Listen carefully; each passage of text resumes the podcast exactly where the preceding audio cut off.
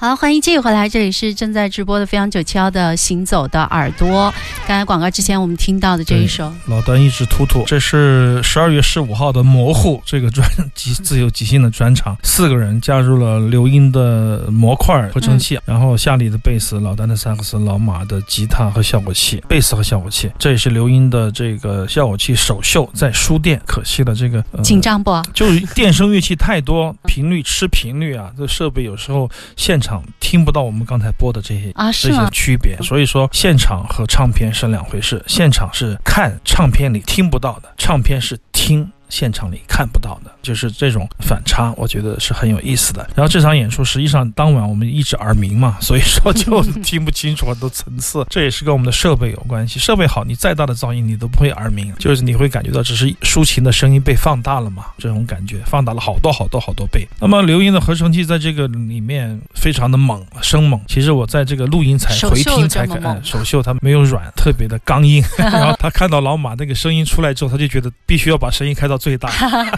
拼了，感觉。对对对，而且那场演出也特别好，像我之前有策动，这首曲子是马妹儿用效果器一个采样的效果器做的电子的那个节奏来策动的啊，柳音加上，然后跟着的夏利的贝斯和老丹的萨克斯一起来做这样的一个即兴。当然，只有老丹一个旋律乐曲，现场看起来他的体力消耗要大一些，因为确实很不讨好啊。你想，一个原声乐器跟一个模块，跟一个效果器，跟一个三十个效果器的噪音和一个留音的模块在一起，还有垫被子在一起，原声乐器就非常非常的受限。所以说那天老丹的力气确实花了不少，但是效果非常棒。